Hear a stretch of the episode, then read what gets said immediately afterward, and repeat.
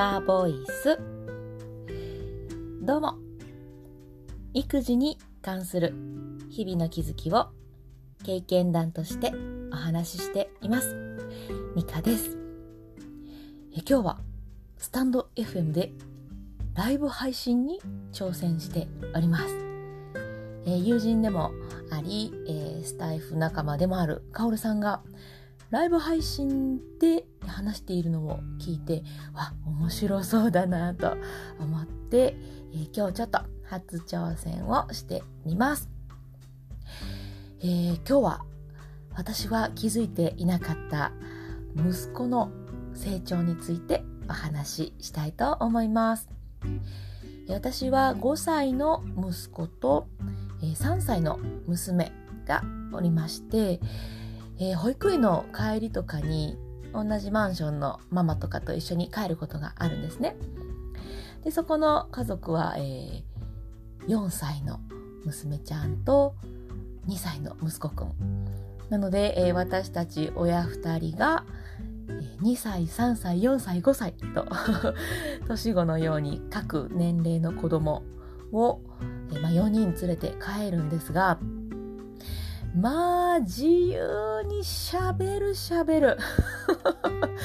もうなんか不思議な規制が聞こえてきたり、えー、なんか、お母さんなんたらうんたらとか、ママなんとかだよとか、会話になってないっていうかもう聖徳太子じゃないんでもう何言ってるか分かれへんみたいな もうカオス もうそういうことがありながら帰るんですけれどもこの前そのママ友っていうんですかね、ママ友に言われました。息子くんすごいお兄ちゃんになったねって言われて、なえ、何のことかな？と思ったら、この前一緒に帰った時には、こう、キャキャキャってこう4人で大大はしゃぎにならずに、うんうんうんってお話聞いて、で、そうだったの？とか、何々やね？みたいな風にちゃんと返してくれてたよって教えてくれて、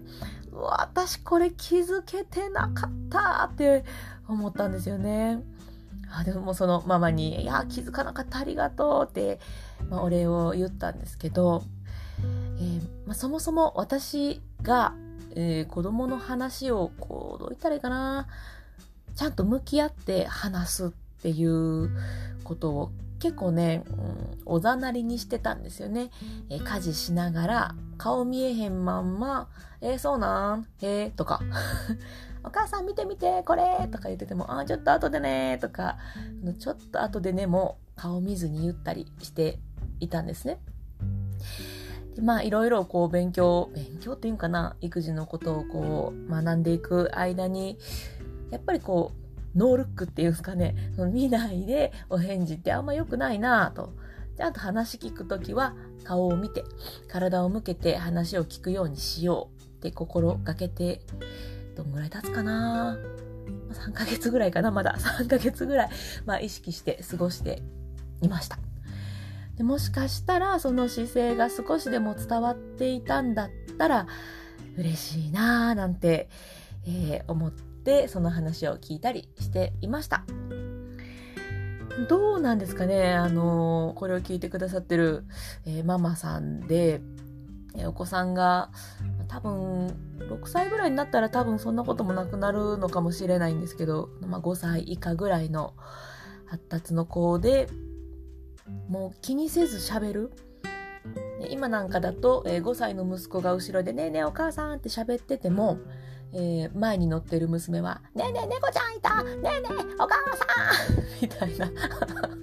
もうお構いなしで喋ってくるので、ちょちょちょちょちょちょっと待ってねみたいな 感じになるんですね。なので今私がちょっと挑戦というか試してるのは、えー、ちょっと待ってな妹ちゃんみたいな感じで、えー、待ってもらって何お兄ちゃんってお話を聞く。で、話がとりあえず終わったら、OK、じゃあ次娘の妹の話聞くな、みたいな感じで、何やったっていう、この交互に話を振って、話を聞くっていう風にしてるんですけれども、えー、世のママたちは、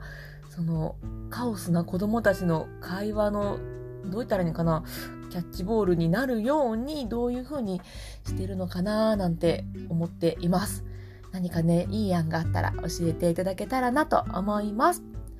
えー、私は育児のコミュニティを作ってまして、Facebook で経験談プレゼントというふうに検索していただいたら出てきます。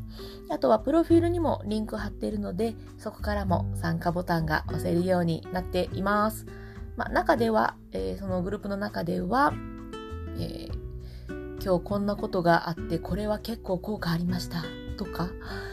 これは全然聞きませんでしたとか、なんかそういう感じの、もうほんと経験談をお互いにシェアし合っている、そういうグループです。もうこういう時どうしてますか？っていう今日の話もそうですね。こんな風に会話がカオスになってる時どうしてるんですか？みたいなそういう相談も、えー、できたりする、うん、グループなのでよかったら覗いてみてください。じゃあ今日はこれにて終わります。それではまた。